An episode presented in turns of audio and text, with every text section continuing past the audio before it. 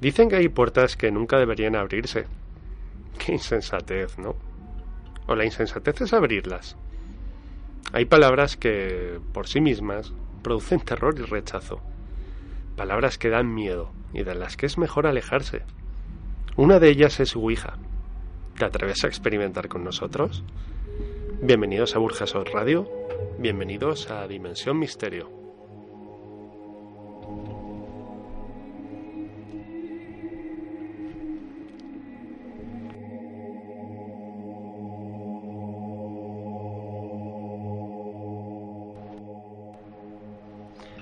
Muy buenas noches, queridos oyentes. Es viernes, son las 10 de la noche y estáis en Burzasor Radio, en la 93.8 de la FM.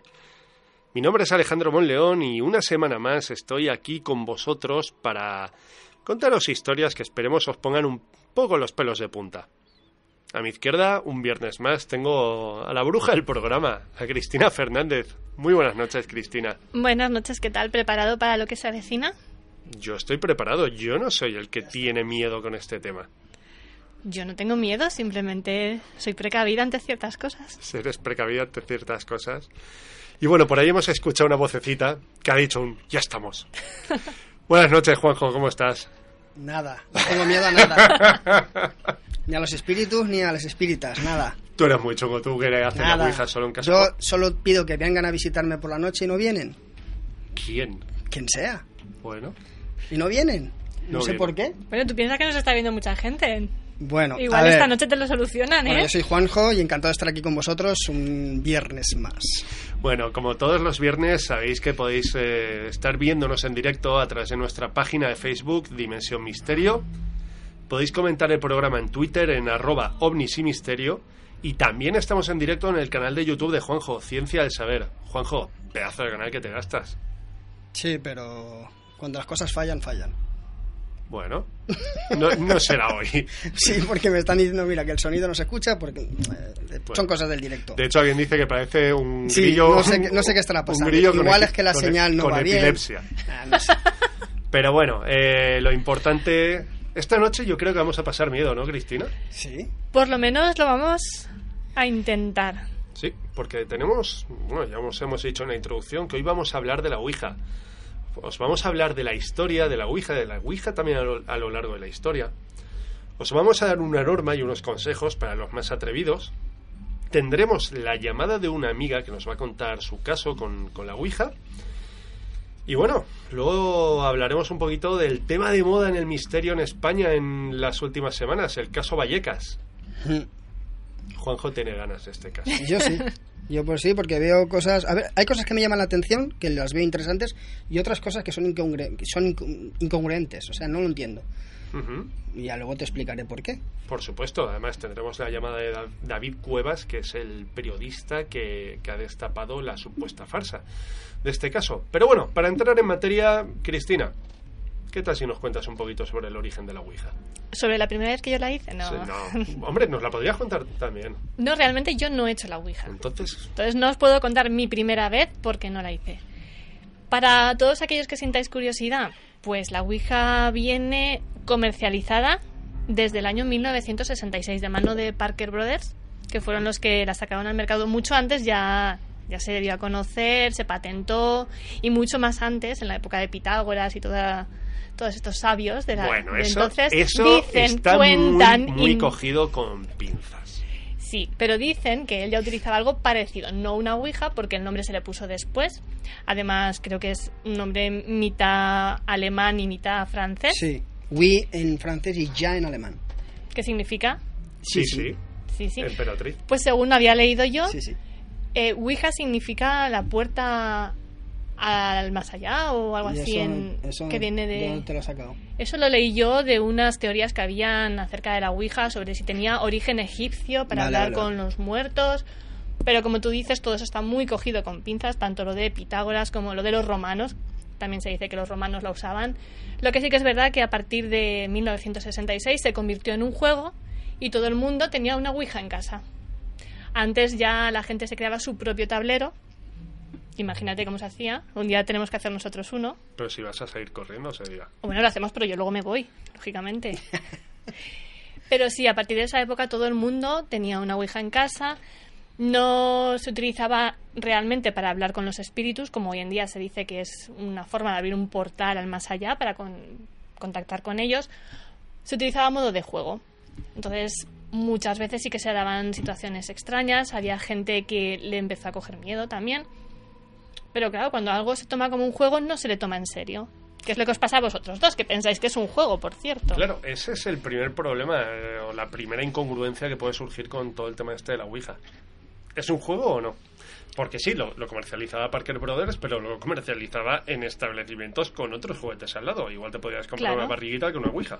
Claro, y además, para mí, por ejemplo, que yo no lo considero un juego, yo pienso que comercializar esto en, una juguetería infantil que los niños tienen, tienen acceso a, mm, me parece mm, muy poco oportuno, no, no lo veo correcto. Si ya los mayores tenemos que tener respeto y tenemos que cumplir ciertas normas, que luego hablaremos de ellas, que le des a un niño una Ouija, a mí me parece una burrada, sinceramente. Para mí deja de ser un juego cuando parece ser que posiblemente se pueden abrir portales al más allá, ¿no? Pero eso lo dices con una sonrisa en la boca. No, no, no. Eh, siempre queda la duda. Yo puedo ser muy escéptico, pero yo nunca voy a aseverar si creo o no creo o, echar por tierra alguna teoría de que ha habido un contacto porque no soy quien para, para, para echar por tierra esa teoría, porque no lo sé. El, el, el hecho de que yo no haya tenido un contacto o algo así paranormal no significa que no exista. Evidentemente. Eh, lógicamente, todo el mundo no tiene la misma sensibilidad ante ciertos temas. Entonces, puede que tú no hayas visto nada, no hayas vivido nada, pero habrá gente que es más sensible o lo que hablábamos, que está más sugestionada, como queráis llamarlo, que ellos sí que por lo que sea han vivido, han sentido o han experimentado situaciones que les lleva a creer en eso. Yo tengo una amiga que me contaba, yo hice una ouija y las persianas de repente se cerraban y se abrían solas. Salimos corriendo y no volvimos al sitio, por ejemplo. ¿Eso lo has experimentado? Eso me lo ha contado mi amiga. Pero tú no. No, yo ya os digo que no. No, yo no estoy hablando en primera persona. Yo hablo de testimonios que a mí me han ido contando. Terceras personas y siempre, pero... Oye, Cristina, ¿nos cuentas cómo era la Ouija esta que supuestamente hacías Pitágoras? ¿Cómo era la de Pitágoras? Bueno, pues, a ver, si te lo sé decir era un tablero, ¿vale? Que se movía con un mecanismo de dos ruedas. Entonces señalaba las letras que Pitágoras anotaba y que contenían mensajes ocultos. Yo creo que Pitágoras le tomaba el pelo a sus alumnos, yo sinceramente. Creo, yo creo que sí, porque esto lo, hacían en corrillo. Claro, lo hacían en petit comité, en plan amiguitos. Y, a ver, tal y como se cuenta, realmente no creo que fuera una Ouija también en aquella época mm, no sé el concepto que tenían del tema espiritual, el tema de los muertos, acerca de comunicarse con ellos o si lo querían intentar o no. Pero bueno, digamos que este era el entretenimiento que tenían en la época. No había tele. No había tele, claro, entonces tenían que divertirse de alguna manera. Pero vamos a ver, tampoco hay que divertirse eh, llamando a los muertos, ¿no? hablando de llamadas. Mira, ya que estamos hablando de llamadas, bueno, tenemos a Roberto en la pecera que no lo hemos que no le hemos saludado. ¿Qué os parece si damos paso a la llamada que tenemos esta noche y luego hablamos de las normas y consejos de la Ouija? Me parece muy bien. Pues Roberto, buenas noches en primer lugar. Hola, buenas noches, compañeros. Te hemos pillado traición. Sí, un poquito. Estoy aquí un poco más atareado que de normal. Sí. Buenas noches. Bueno, tenemos al otro lado del teléfono a nuestra amiga Rosa. Eh, esta semana compartimos en nuestra página de Facebook, Dimensión Misterio, una encuesta preguntándonos por la Ouija. Esta encuesta, de la que hablaremos después, supuso, trajo consigo una serie de comentarios y eh, dentro de esos comentarios nos pareció especialmente interesante el de Rosa. Rosa, muy buenas noches y bienvenida a Dimensión Misterio. Hola, buenas noches. ¿Qué tal? ¿Cómo estás? Pues bien, aquí de viernes por la tarde-noche. Eso tranquila. Suena, suena muy bien. Oye, Rosa, cuéntanos, eh, cuéntanos tu experiencia con la Ouija porque me llamó, me llamó mucho la atención y quería que nos la contases de primera mano.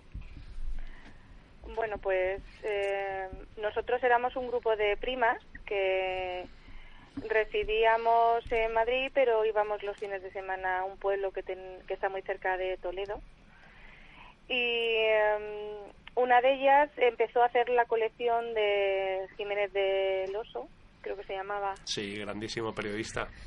Y, y regalaban una ouija con el primero de los librillos. Entonces nos leímos previamente el libro y empezamos a hacer la Ouija. Éramos cuatro personas en un principio y una de ellas eh, tomaba notas. Entonces, eh, la primera vez que lo hicimos, pues después de leer las indicaciones que nos decían, que tuviésemos eh, súper respeto, que hiciésemos las cosas pues tranquilamente, que no era un juego, que hiciésemos las preguntas directas y cortas y que luego terminásemos y que nos despidiésemos del, del contacto, por así llamarlo, si se producía. Entonces, eh, la verdad es que la primera vez que nosotros contactamos con un ente, con un espíritu, no sé cómo denominarlo, pues no nos lo creíamos, fue alucinante. Nosotros tendríamos unos 16 años, 17 entonces, y la verdad es que nos quedamos un poco, pues eso, estábamos entre miedo, perplejidad, nos mirábamos unas a otras, éramos cuatro personas en una mesa redonda, y claro, lo primero es la subida de adrenalina, eso fue impresionante.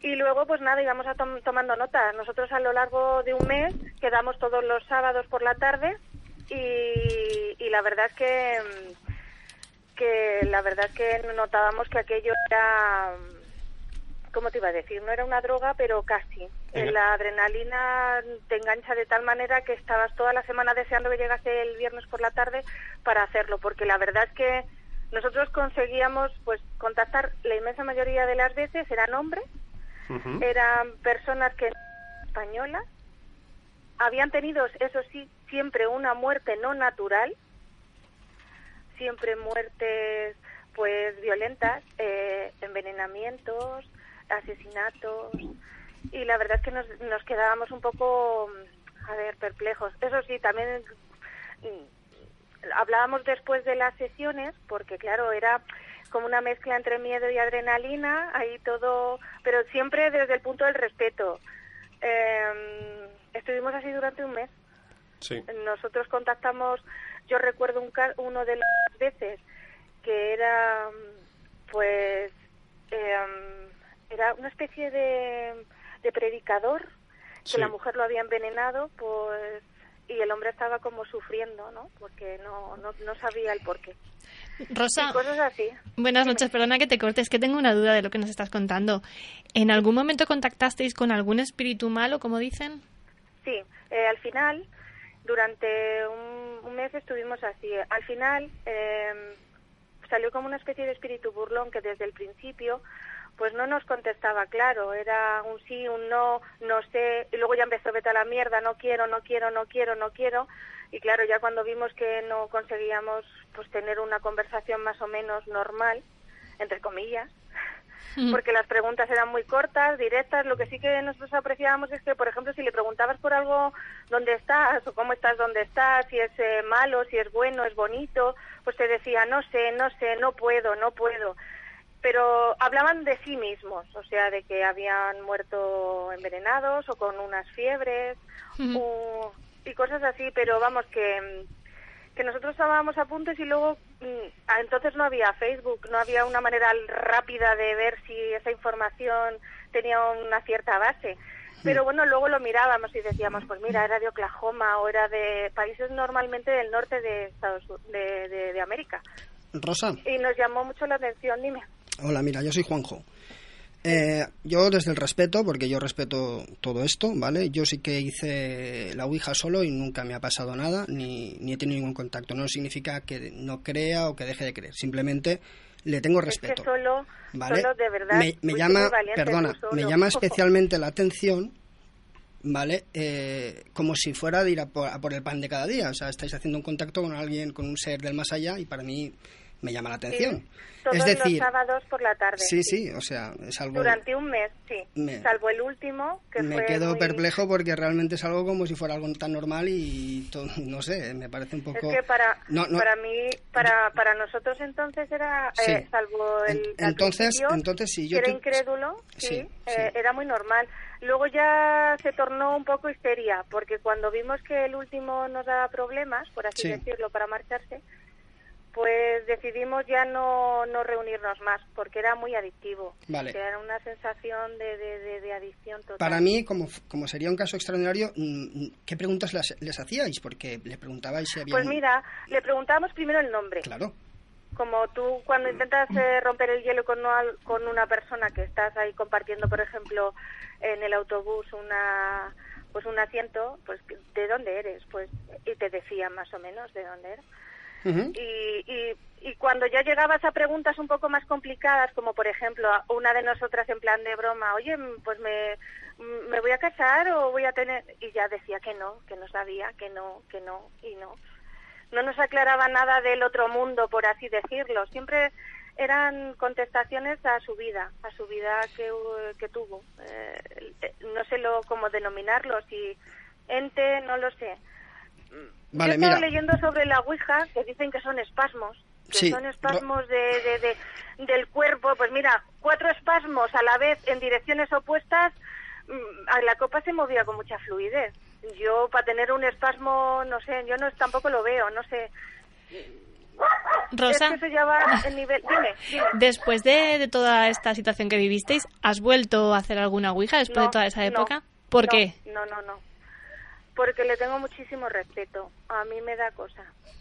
¿Y cómo Nosotros saltamos el, el miedo y se convirtió en una adicción. Nosotros estábamos todo de lunes a viernes, entonces no había WhatsApp, no había teléfono, no te podías con, con no podías hablar con el resto del grupo y decirles, "Oye, ¿qué tal?" Entonces estabas constantemente con el teléfono. ¿Qué hacemos? ¿Que quedamos otra vez? Porque teníamos nuestras dudas. Nosotros tragábamos, pero seguíamos. No sé cómo explicarlo. Era una mezcla entre miedo, pero te, te, vencía más la curiosidad que el miedo. Entonces, al final, ya cuando vimos que el último, pues, pues nos costó mucho que se marchase. Luego yo no sé si fue histeria o fue eh, sugestión, o sea, eh, que estaba sugestionada pues no lo sé, pero yo empecé a oír porque se hacían en mi casa, mis padres iban justo los sábados por la tarde, salían ellos y, coincidíamos las cuatro y quedábamos allí. Entonces, yo precisamente cuando puse el comentario en el Facebook, luego hablé con mis primas, hablé con ellas, dije, oye, vamos a hacer un poco de memoria, tal, y claro, todas decían, es que fue como un subidón de adrenalina importante, entonces estábamos, también nos dimos cuenta que cuando estaba una de nosotras, eh, la cosa fluía más, era como más, mm, con más rapidez eh, conectábamos.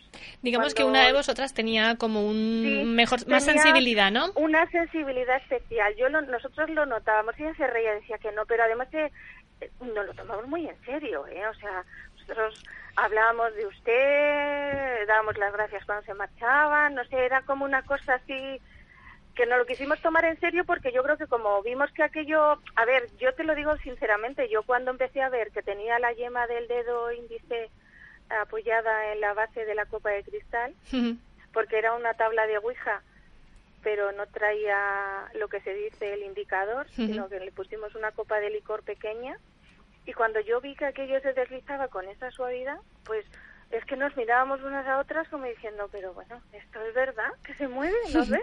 Rosa, ¿qué hicisteis, ¿qué hicisteis con la Ouija después de todo esto?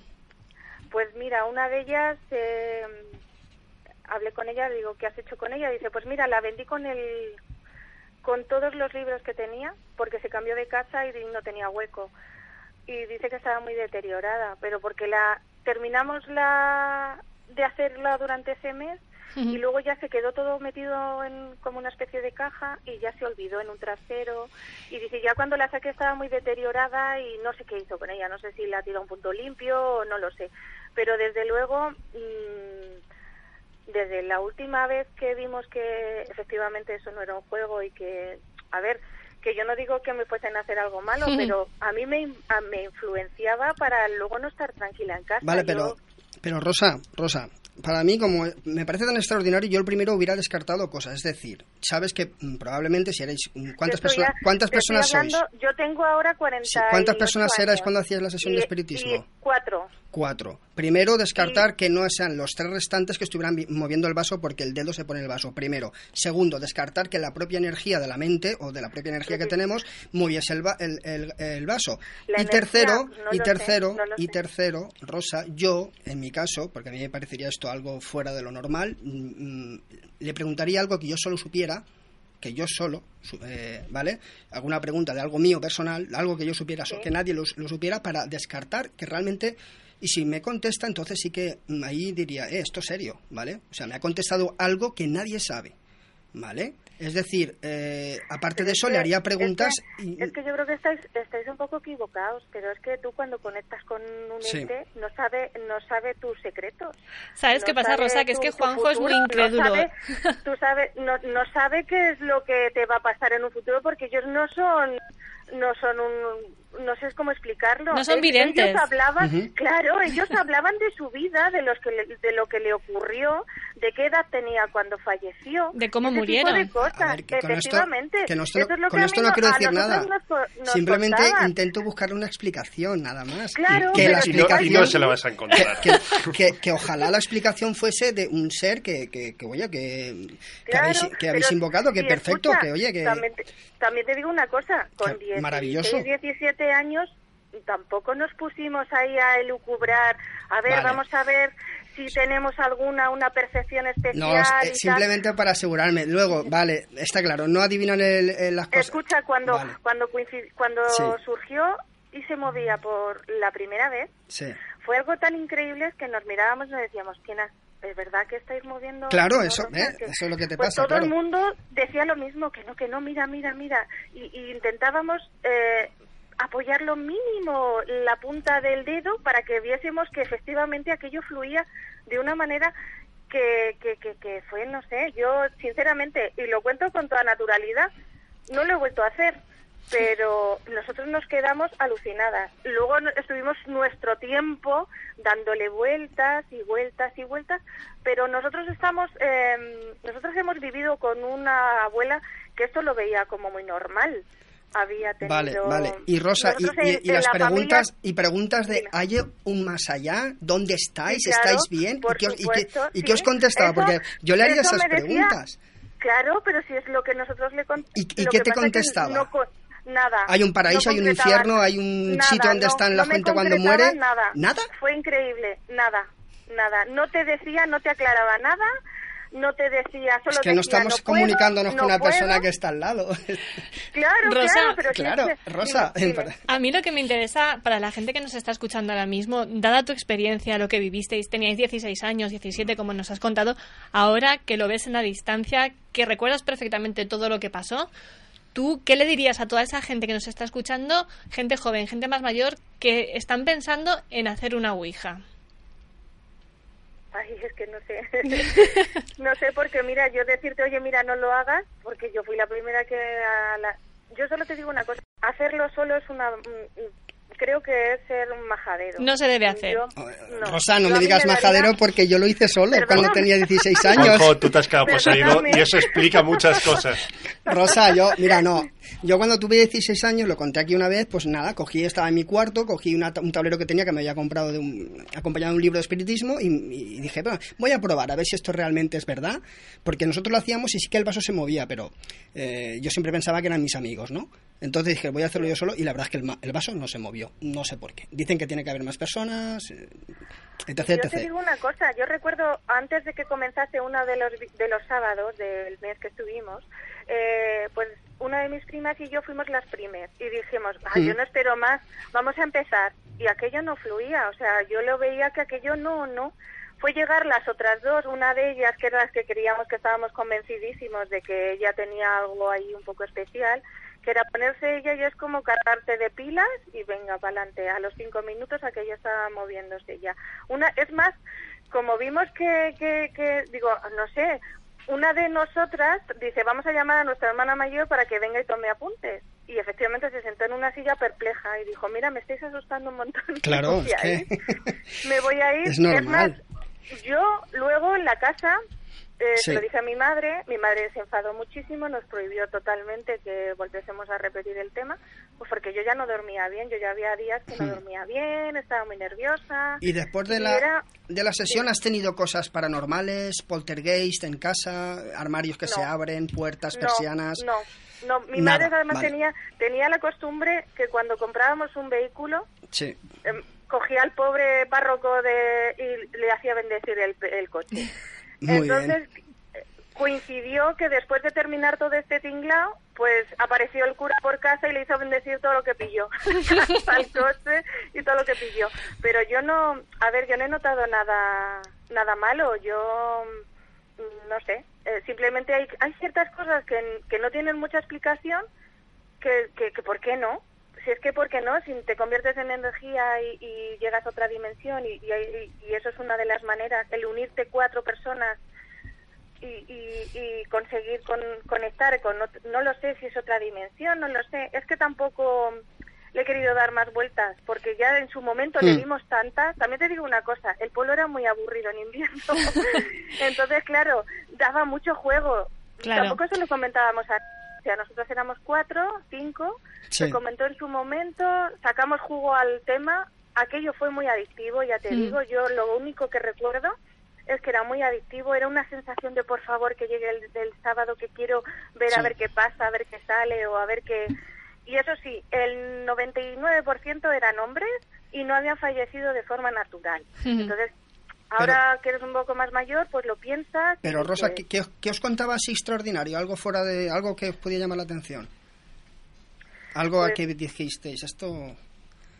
No, Algo interesante. Contaban, Nada. Contaban, contaban datos Cosas de su vida. La, Vale, la vale. gente, pues, pues los hombres con los que contactábamos, pues decían esto, pues mira, pues he sido un leñador y tuve fiebres y, y me han dejado en el bosque, no me han enterrado, cosas así, ¿sabes? De esto que dices, bueno, hombre, que no sé, como si no estuviesen tranquilos, no sé. Rosa. Esa es la sensación que nosotros teníamos. Muy bien. Rosa, eh, tenemos que acabar ya la entrevista. La verdad es que está siendo muy interesante. Pero antes de acabar, te voy a hacer una pregunta rápida. Aparte de ti, ¿alguna de tus amigas notó algo después de dejar de hacer la Ouija?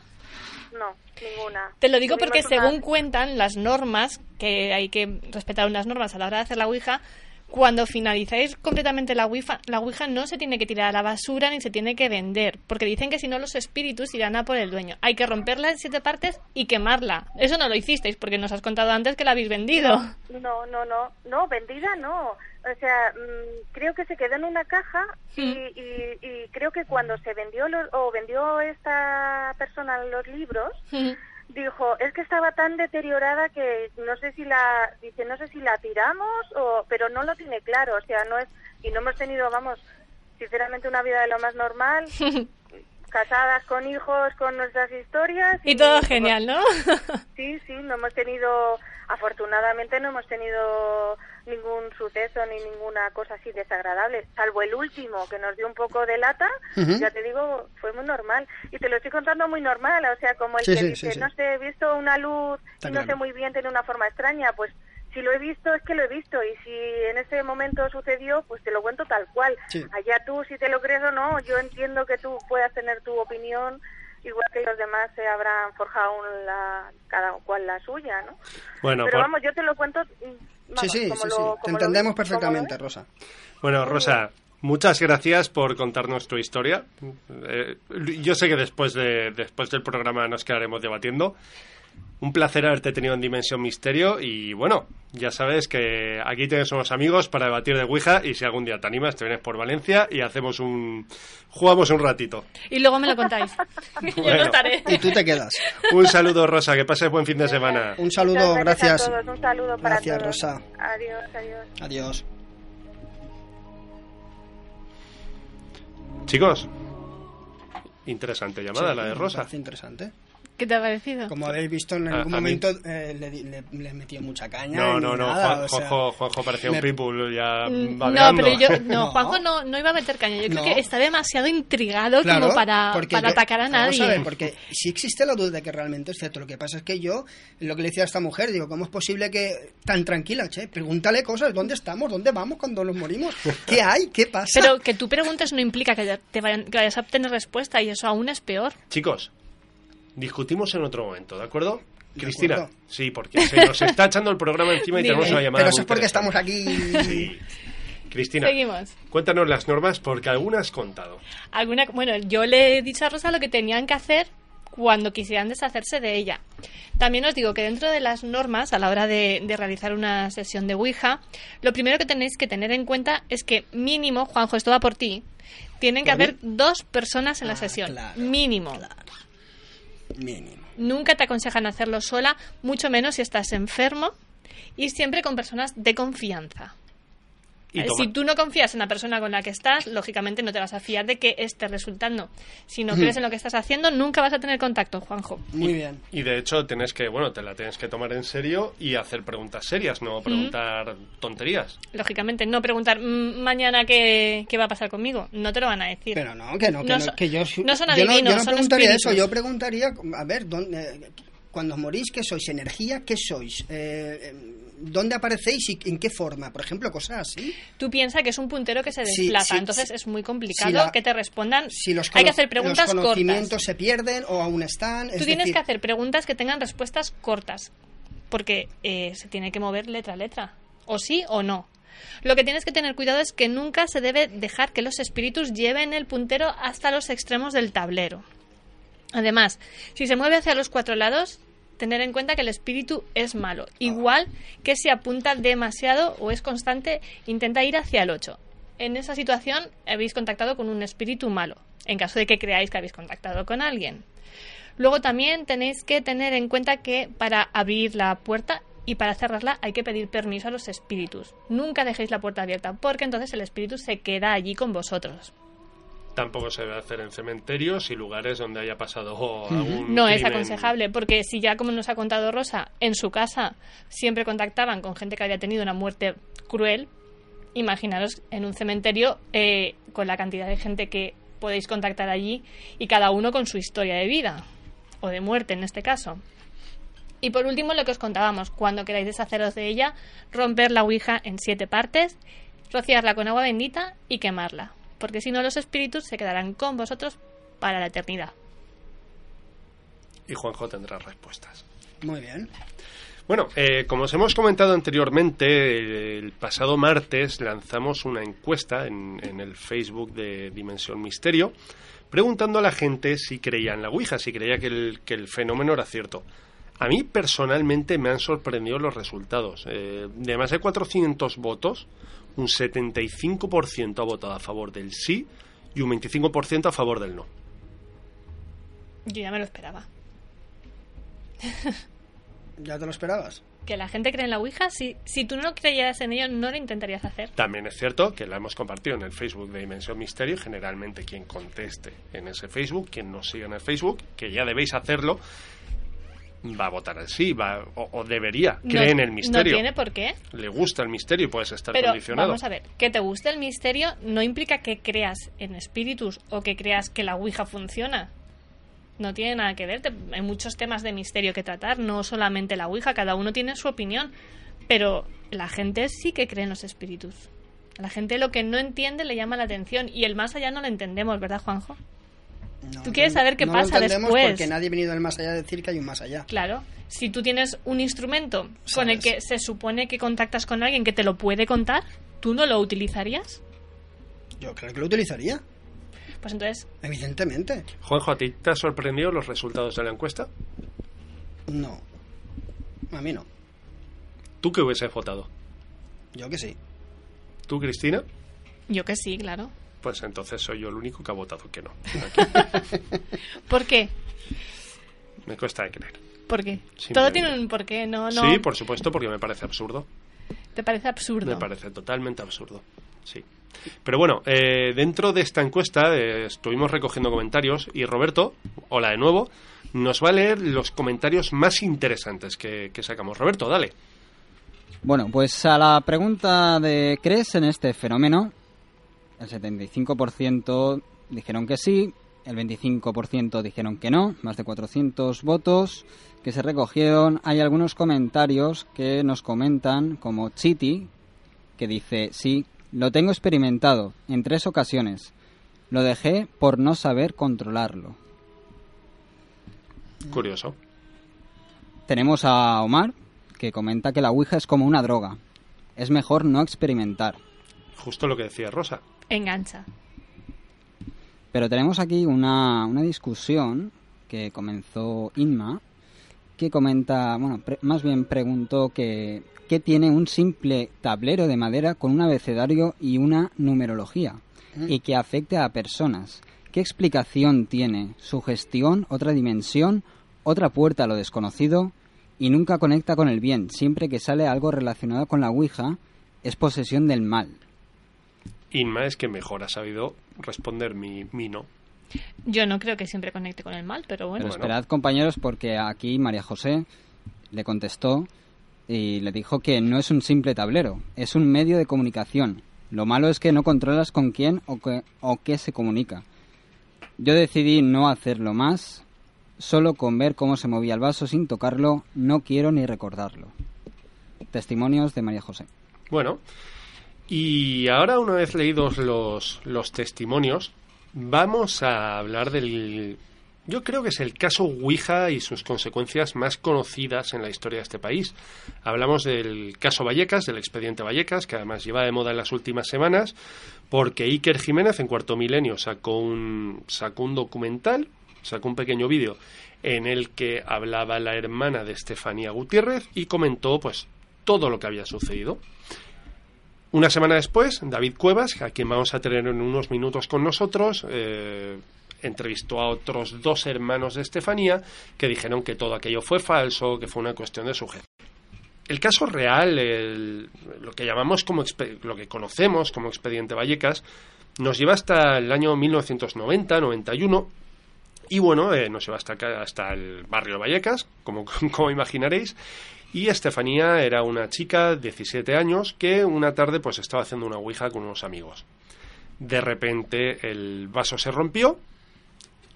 dicen que salió un humo de- del interior del vaso, se introdujo por los orificios de la nariz de Estefanía y a partir de ahí su comportamiento empezó a cambiar, empezó a adoptar una, una posición, un comportamiento, una psicología un tanto extraña. Días, semanas más tarde, Estefanía muere y a partir de aquí, pues eh, comienza a suceder una serie de extraños, eh, de extrañas situaciones en casa. Puertas que se abren solas, ectoplasmas, eh, gritos, ruidos. Supongo que si habéis visto la película de Verónica, que si no, pues os la recomendamos. Trata este tema desde otro punto de vista, el caso real es el mismo, ¿vale? Y eh, bueno, David Cuevas, a partir de ahora, de, dentro de unos minutitos, como os he dicho, nos va a contar un poquito más. Ya tenemos al teléfono a David Cuevas. David Cuevas, muy buenas tardes. Hola, ¿qué tal? Buenas tardes. Pues nada, aquí encantado de tenerte. Eh, para quien no conozca a David Cuevas, tenemos que decir que él es productor del Dragón Invisible en Radio Castilla-La Mancha, colaborador de Espacio en Blanco en Radio Nacional de España, uno de los programas míticos del misterio en nuestro país, y también colaborador en Poniendo las calles en Cadena Cope. También es director de Dimensión Límite y ahora que estás aquí al teléfono, David, te voy a decir que no, no intentamos plagiar tu- el nombre de tu programa, de tu web. Eso espero porque si no os mandaré a todos y cada uno de mis abogados. ¿no? Oye, David, No, la- las dimensiones y las dimensiones son libres y los límites igual. De hecho, yo reconozco que no tengo eh, el nombre de programa más original del mundo ni mucho menos. Nosotros tampoco.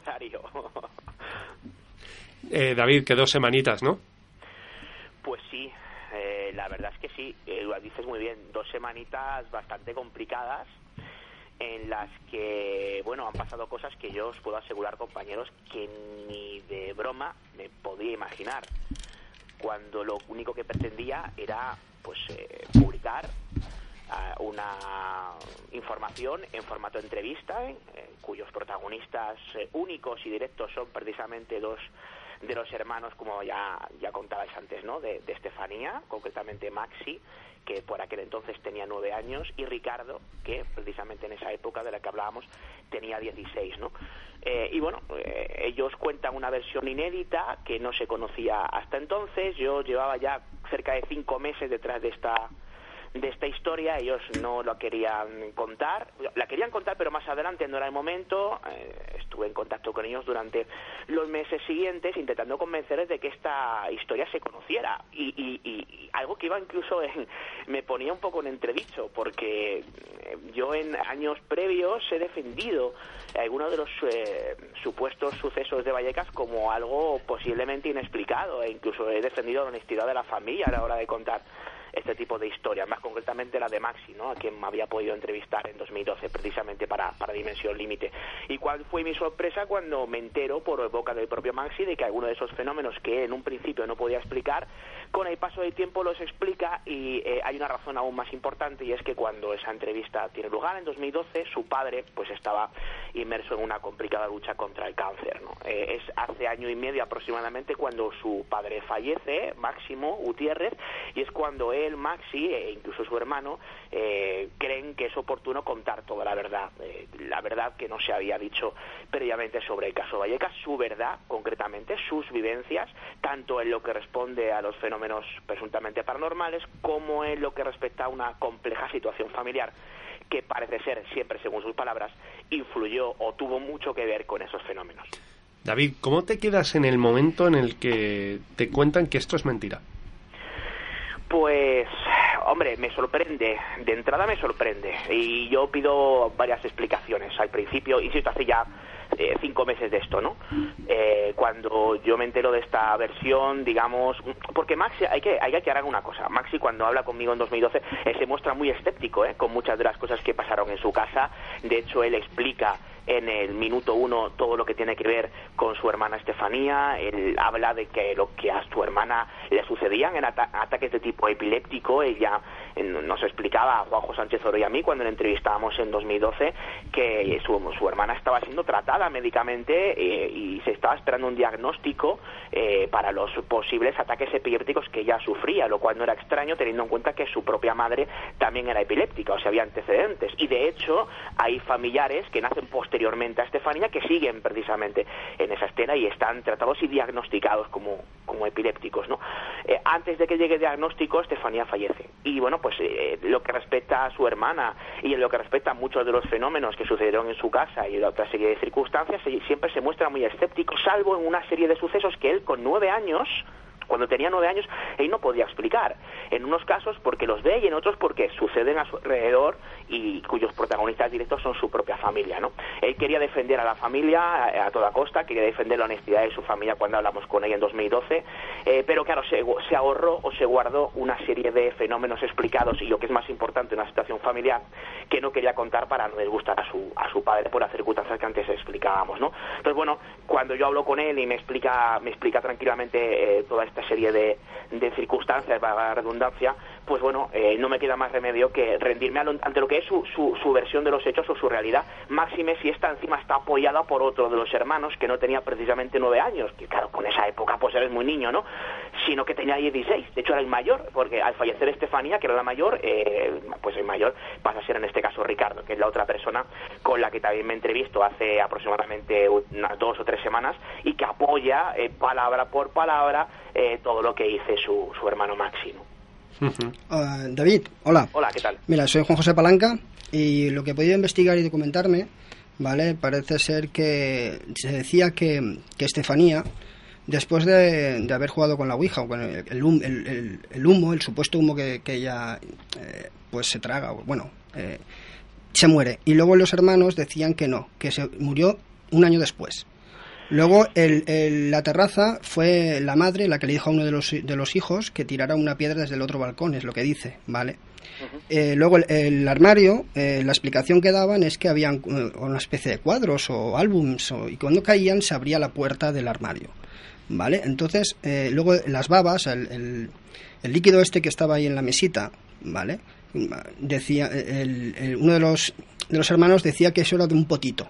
Es decir, si se supone que es un, un, fenómeno paranormal tan importante, ¿cómo no cogen y, y analizan, por ejemplo, el, esa, esas babas, ¿no? Para empezar, o, miran el armario a ver qué, qué, suele haber, qué puede pasar. Es que veo muchas incongruencias, veo cosas muy raras. Eh, luego fue, dice que fue todo un montaje de la, de, la, de la madre. Entonces, no sé, veo cosas muy raras. Veo que, o una de dos, o están hartos de la presión ¿vale? Y han dicho, vamos a decir que esto es mentira, o realmente hubo algo de verdad y, y no lo quieren decir y lo que quieren es, pues, eh, limpiar el nombre de, su hermana. Hmm. A ver, claro, comentas muchas cosas, ¿no? Y cada una requeriría un, pues, un comentario al respecto. Eh, muy rápidamente, sí, yo de la Ouija, efectivamente, ellos explican que eh, cuando ella fallece es 15 meses después de, de, la famosa Ouija, ¿no? Eso es una cosa que está documentada. Eh, y en cuanto a los fenómenos que ellos... hay que matizar una cosa.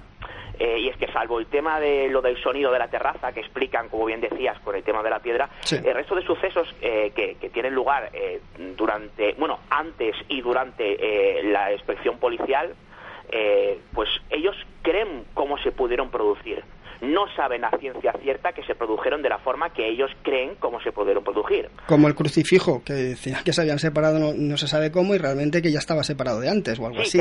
Los arañazos del póster. Mm, no sé. Exacto, ellos dicen que, bueno, que ellos no ven eh, cómo se cae el crucifijo, ellos dos, Ricardo y Maxi, y no ven eh, cómo se rasga el póster. Ellos creen que ese póster podía estar rasgado de antes o que incluso una de las explicaciones que dan eh, pues es que con el nerviosismo que había, con esa suerte de histeria colectiva que había esa noche, una de las hermanas pasara cerca del póster y lo rasgara porque el pasillo era muy estrecho. Es una de las cosas que ellos nos dicen. No, es que hay que matizar, la entrevista es mucho más larga. Es una entrevista que yo le hago de 80 minutos y claro, lo que aparece publicado Crónica del Mundo es un resumen, lógicamente, ¿no? de, lo, de lo que ellos cuentan. Eh, pero sí es cierto, eh, hay una serie de, incongruencias, pero en todos los sentidos, ¿eh? no mm. solamente por parte de estos dos hermanos, sino por parte del resto de la familia y por mm. parte de la propia policía, ¿no? Luego no sabes, sabes muy bien que a, la, madre le hicieron toda clase, bueno, un test psicológico, psiquiátrico y era propensa a las fantasías, propensa a no sé, a la que no percibía la realidad, o sea, era algo muy estaba muy claro, que parecía ser que como que daba mucho a la fantasía y a, inventarse cosas. Bueno, hay que matizar que esto es, eh, son eh, las conclusiones a las que llegan eh, un, grupo, un grupo de investigación apodado como FEDINE, que no era un, que hacen un informe, pero que en ningún momento es un informe oficial. Esas son las conclusiones a las que ellos llegan. Lo interesante es que cuando se pregunta por una situación muy complicada a nivel familiar y tanto Maxi como Ricardo reconocen que ha habido una situación de malos tratos previa y que eso influyó por el miedo que ellos tenían a llevar la contraria o a no exagerar un fenómeno cuando se lo pedía la madre, eh, claro, mm, una cosa al final termina llevando a la otra, ¿no? Y esto es importante matizarlo porque todo lo que pasa alrededor de, esta, casa, de los presuntos sucesos que, tienen lugar, eh, se perciben de forma diferente por varios miembros de la familia y algunos de ellos, se, de alguna forma, tanto por parte de ciertos presuntos o autodenominados parapsicólogos como por parte de la madre, eh, se les insta a exagerar o a mentir en un momento dado. ¿no? Entonces, claro, aquí, eh, quiero decir, las circunstancias es muy complicada porque en, ese informe lo interesante es que Maxi, cuando me habla de esta circunstancia, yo le pregunto más datos y él me dice que por una cuestión legal no puede hablar más, porque hay mucho más, ¿eh? mucho más. Él, lo que hace es remitir a la persona, al lector en este caso, eh, que eche un vistazo a las conclusiones de ese informe. Vale, solo una cosa más y ya le paso a mi compañera Cristina. Eh, lo único que no me, no me, queda claro es eh, que los doctores, los médicos, ¿vale? Dijeron que era una muerte súbita, una muerte que no se, no se explicaba en el cómo había muerto. Eso es lo que me ha llamado la atención bastante. ¿Vale? Que fue en circunstancias muy extrañas, una muerte de, súbita, ¿vale? Es lo único que me llamó la atención. Eh, Cristina. Hola, buenas noches, David. ¿Qué tal? Hola, Cristina, ¿qué tal? Encantada. Yo, estamos hablando de, lo que fue el caso Vallecas, pero a mí me gustaría eh, que, dada toda tu experiencia que tienes en este mundo, la investigación que estás llevando, las entrevistas que has tenido con ellos, que nos dijeras desde tu punto de vista si realmente piensas que, la Ouija puede tener este tipo de efectos. Si, ¿Tú qué crees de la Ouija? Porque es el tema que tenemos hoy aquí en el programa y me gustaría saber tu opinión acerca de... Uf, pues es un tema que me parece fascinante. Yo he recogido varios casos de personas que han, que han hecho Ouija y algunos eh, con un final bastante complicado. Entonces, bueno, es un tema muy complejo, pero en resumidas cuentas te puedo decir que hay una serie de patrones que más o menos se repiten, ¿no? Eh, más o menos eh, porque no es una ciencia exacta ni mucho menos, ¿no? Eh, entonces, eh, sí que es cierto que, por ejemplo, hace poco salía o, el equipo de Milenio Life contactaba con una persona que decía haber estado presente en la Ouija famosa que hace Estefanía en el colegio, ¿no? Y él narra, bueno, pues un episodio en el que las cortinas, perdón, las persianas caen y una serie de cosas que, bueno, están ahí, es su punto de vista, ¿no? Es su vivencia personal totalmente respetable, pero él comentaba un aspecto que a mí me llama mucho la atención y decía que la Ouija la realizaban en ocasiones sin manos y que el vaso se movía solo. Esto es muy extraño, es muy raro. O sea, normalmente lo que, lo que parece un patrón prácticamente inamovible es que cuando las personas que están realizando esa sesión de Ouija eh, están, bueno, pues practicando dicha práctica, eh, siempre hay alguien eh, con los dedos encima del vaso o de la, plan- o de, o de la plancheta. Eso es una cosa que, que o, de, o de la moneda de 50 céntimos que puede utilizarse en cualquier colegio, ¿no? En un- sobre un papel con las letras pintadas. Quiero decir, es muy extraño porque sea lo que sea lo que parece que se está manifestando, ya sea algún tipo de entidad extraña o nuestro inconsciente colectivo o los el movimiento idiomotor o cualquiera de las diferentes teorías que hay al respecto, yo no tengo claro perfectamente eh, por cuál decantarme, aunque tengo una idea mm, aproximada. Lo que siempre, absolutamente siempre se repite es que siempre o la moneda o la planchette o el vaso está de alguna forma eh, moviéndose ya sea consciente o inconscientemente eh, por parte de uno o de más de los participantes. Sí, siempre está en contacto con alguno de los participantes. David, ¿tú has hecho alguna vez una Ouija? Eh, sí, claro, he hecho, no, no, no es que sea un asiduo a esta práctica, no la he hecho en muchas ocasiones, pero sí que la he hecho en varias de ellas eh, y algunas de ellas de hecho con personas pues eh, muy reputadas en lo que respecta a las prácticas de estas sesiones o, a, o incluso dentro de estos temas os sorprenderían sus nombres y vais a entender que no pueda revelarlos, ¿no? Pero, pero la verdad es que sí, sí, eh, sí que las he hecho eh, y bueno, en, una- en ocasiones no pasa absolutamente nada, lo que ha pasado era absolutamente explicable y en otras pues sí que se han sucedido, bueno, una serie de circunstancias que a mí me cuesta, me cuesta eh, un poco explicar, pero no significa que no tengan una explicación también. O sea, no hay nada que haya desafiado la lógica, ni ha volado el vaso, ni se, ha movido nada alrededor, no hay nada, ninguno que yo llaman fenómeno concomitante, eh, no hay nada que, que yo pueda decir, no, esto no se puede explicar, esto es imposible. Pero sí es cierto que se han producido cosas o situaciones que a mí me han llamado la atención y que de entrada no me explico, pero eso no significa que no puedan tener una explicación, ¿no? David, eh, una pregunta volviendo otra vez al caso Vallecas, ¿vale? Eh, leyendo en foros de internet, había gente que decía que estos dos hermanos habían salido porque había gente que había ganado dinero, ellos no, y querían su momento de gloria y, y, y- y- y su, y su sobresueldo, por así decirlo.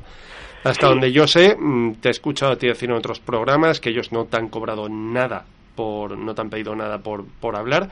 ¿Hay gente ganando dinero con este caso? Sí, Mm. sí. Eh, no puedo dar más datos. Ni, ni los queremos. Eh, y, y además, insisto, y voy a decir una cosa que puede ser contraproducente eh, para según quien lo escuche.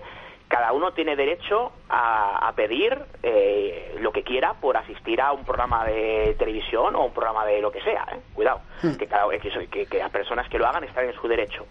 Eh, y, y que yo sepa nadie se ha enriquecido con esta historia, ¿eh? también tengo que matizar esto.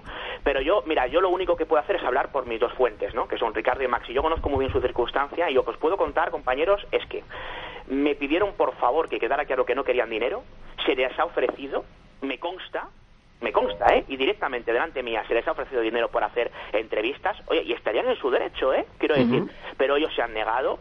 eh, y luego hay una cosa también muy importante, y es el ánimo o el intentar querer su momento de gloria. Mira, yo os puedo asegurar que tanto uno como otro han recibido montones, montones, ¿eh? de ofertas para ser entrevistados en diferentes programas, algunos eh, mu- muy conocidos. Y ambos, en la mayoría de ocasiones, han dicho que no. Maxi solamente ha dado dos entrevistas en su vida y las dos me las dio a mí. Una fue para Dimensión Límite, que no es precisamente un programa nacional, ni mucho menos, y la otra fue, en este caso, pues finalmente El Mundo estuvo interesado en la historia y fue la historia, la, entrevista para El Mundo. Y, y en cuanto a Ricardo, que yo sepa, aún, aún todavía, al menos antes de esa publicación, no había pues salido en ningún programa en directo y nada parecido. Otra cosa es que haya hecho alguna grabación hace meses y luego se haya más adelante. Yo eso lo desconozco. Alguna cosa hay, ¿no? Pero quiero deciros, y, y- cuando yo hice la entrevista me lo dejaron muy claro. Mira, si te llaman cualquier medio de comunicación y pide nuestro contacto, por favor, no se lo des. Nosotros teníamos que sacar esto, queríamos contar esta historia, eh, queríamos que la gente la conociera y nosotros nos hemos quedado tranquilos. Y eso es una cosa que me han reiterado después de la publicación de, de lo, de lo- del mundo, ¿no? Es decir, ellos no quieren volver a salir en ningún medio porque lo que ellos tenían que contar, su verdad, su Ya ya ha quedado clara. O sea que estas motivaciones de las que se hablan foros, que cada cual tiene derecho a opinar lo que quiera, faltaría más, y, y esas motivaciones o, o lo que la gente pueda opinar es totalmente gratuito, ¿no? Y cada uno puede hacer lo que quiera, estamos en una democracia. Pero yo os puedo asegurar, de verdad, ¿eh? Y, y- y yo si no pudiera decir esto no lo diría, que yo no he visto, yo particularmente no he visto ninguna motivación eh, que vaya más allá de querer contar la, la, la historia. Y mira, os voy a contar una anécdota que David, me- mira, David, nos quedamos sin tiempo porque tengo yo la aparición espectral de- del técnico de sonido de Roberto, que, que va a decir, como sigáis por ahí, eh, vamos a jugar la Ouija con tu cabeza. Te llamamos otro día y seguimos con el tema, porque esto seguro que no se queda aquí. Pues nada, muchas gracias. No. Eh, evidentemente, como bien dices, quedan muchas cosas por, por comentar, pero que la gente le quede clara una cosa, y si me lo permitís, 10 segundos. Sí. Eh, lo que salió publicado en el mundo eh, y lo que más adelante saldrá publicado en audio es lo que ellos cuentan, su versión, es su verdad. Es lo que ellos han vivido, son dos hermanos con edades dispersas, Sí. protagonistas de esta historia, y que cada cual puede opinar lo que considere, de unos y de otros. Unas versiones, bajo mi punto de vista, no valen más que otras. Que cada cual, bueno, insisto, eh, coteje lo que se ha publicado por parte del mundo, lo que se ha publicado por parte de otros compañeros y saque sus propias conclusiones, que de eso se trata, ¿no? Perfecto, David. Muchísimas gracias por estar en Dimensión Misterio. Mucha suerte, mucho ánimo, mucha paciencia.